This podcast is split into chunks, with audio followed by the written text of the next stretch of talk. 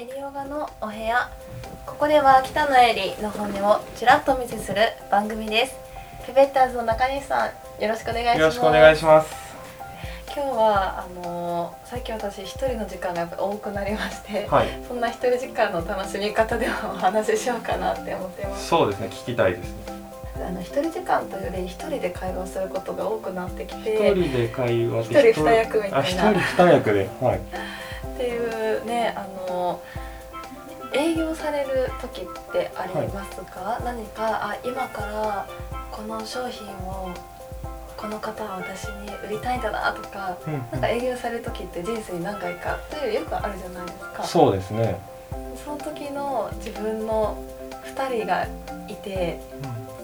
2人の自分の会話を楽しんでいるっていう話なんですけれど、はい。まあ、最近あったお話で。はいかこの前ついそういうそ特に遭遇しまして急いでるし帰りたいって思ってる中そういうシーンに出会いました。うん。そんな時にあでもよくしてくださってる方だし断れないなと思って、まあ、とりあえずお話だけ聞くかってなって、まあ、恐る恐るお話を聞き始める私がいたんですね。でやっぱりあー今から長い話を聞くのって面倒くさいんだなっていう自分が出てくるじゃないですか、はいあでもこれは待て待て顔に出すなって 自分がいながら、うん。でもう一人の自分が言ってたのがであればせっかくだったらこの自分の心の変化をあの観察してみようっていう自分がいてでそのお話を聞く中で人ってどういうタイミングで心って変化するんだろうなってじゃあそれを自分で一人の自分は話を聞く。一人はその自分の感情を観察している自分がいてうん。その狭間でお話を聞いてたんですね。ああなるほど。っていう、あのーただただ聞き役だったんですけれど、うん。っていう話を聞きながらそんなことをしていまして。であの後半になるにつれて自分の気持ちがあれそんなに嫌な感じになっていないなと。むしろ、うん。だんだん気持ちが晴れていっているプラスの方向そのお話を受け入れようとしている自分がいることに気づいて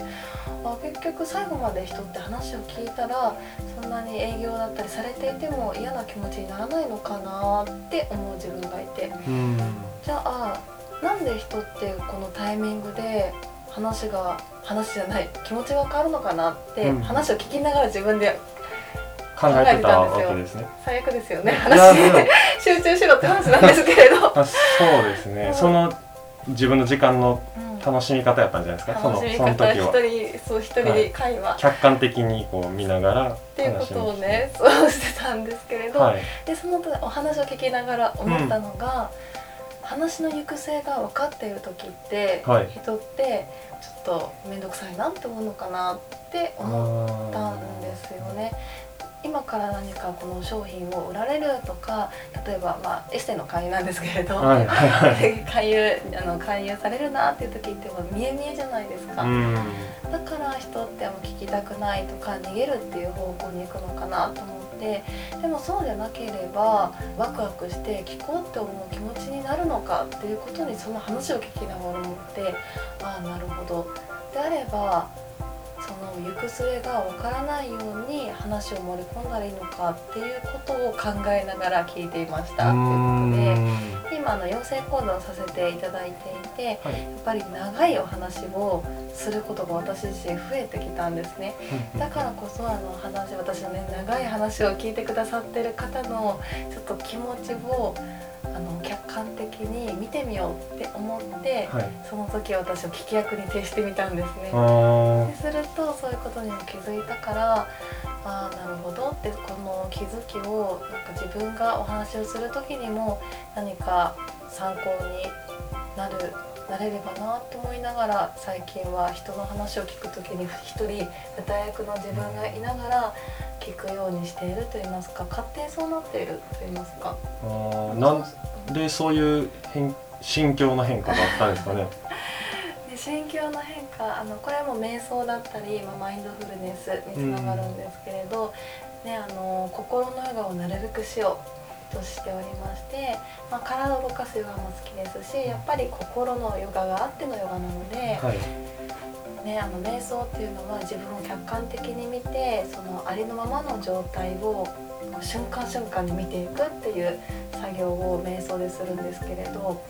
あ今イライラしてるなとか感情沈んでるなとか、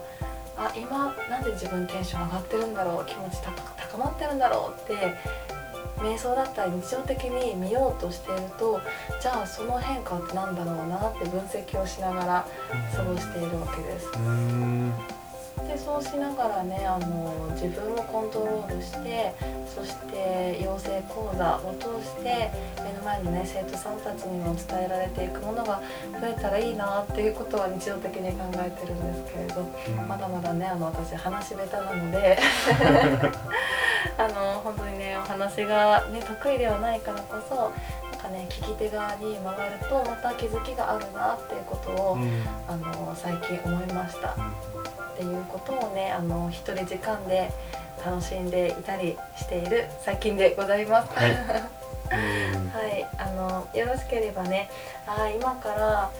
あーこのお話聞くのが面倒くさいなっていう時でもそんな時にでも学べたり盗めるものってどんな時にでもあるなって思うので是非ね何でもどんなところからでも吸収できる人になりたいなって私は思いました、うんっていう話でした。はい はい、ではまた次エリオガの会に遊びにいらしてください。ありがとうございました。ありがとうございました。